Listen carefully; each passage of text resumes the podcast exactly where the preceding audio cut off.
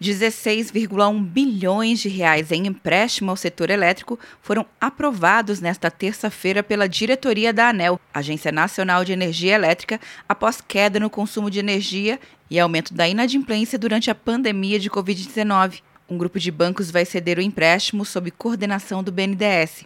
A diretora da ANEEL, Elisa Bastos, e também relatora do processo, explica como será realizado o pagamento do empréstimo. Essa quantia ela vai ser disponibilizada ao setor elétrico por um pool de bancos, né, e deve ser paga pelos consumidores ao longo de 60 meses. Acho que é importante informar os consumidores que todas essas despesas da operação elas já seriam incluídas integralmente na conta de luz nos próximos processos tarifários para serem pagas parcelas em apenas 12 meses, né?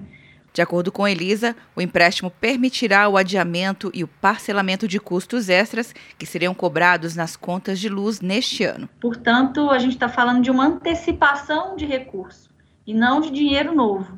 Né? Dessa forma, ao efetivar a operação, esse impacto vai ser diluído em cinco anos ao invés dos, dos 12 meses. Os custos extras vêm da energia da hidrelétrica de Itaipu, que se tornou mais cara após a disparada do dólar nos últimos meses, e o aumento do valor no serviço de transmissão de energia devido à entrada em operação de novas linhas. O empréstimo antecipa às distribuidoras os valores extras e permite que consumidores paguem a conta apenas a partir de 2021.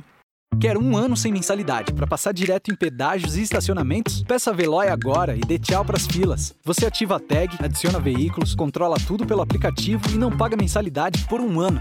É por tempo limitado. Não perca. Veloy. Piscou, passou. De Brasília, Luciana Castro.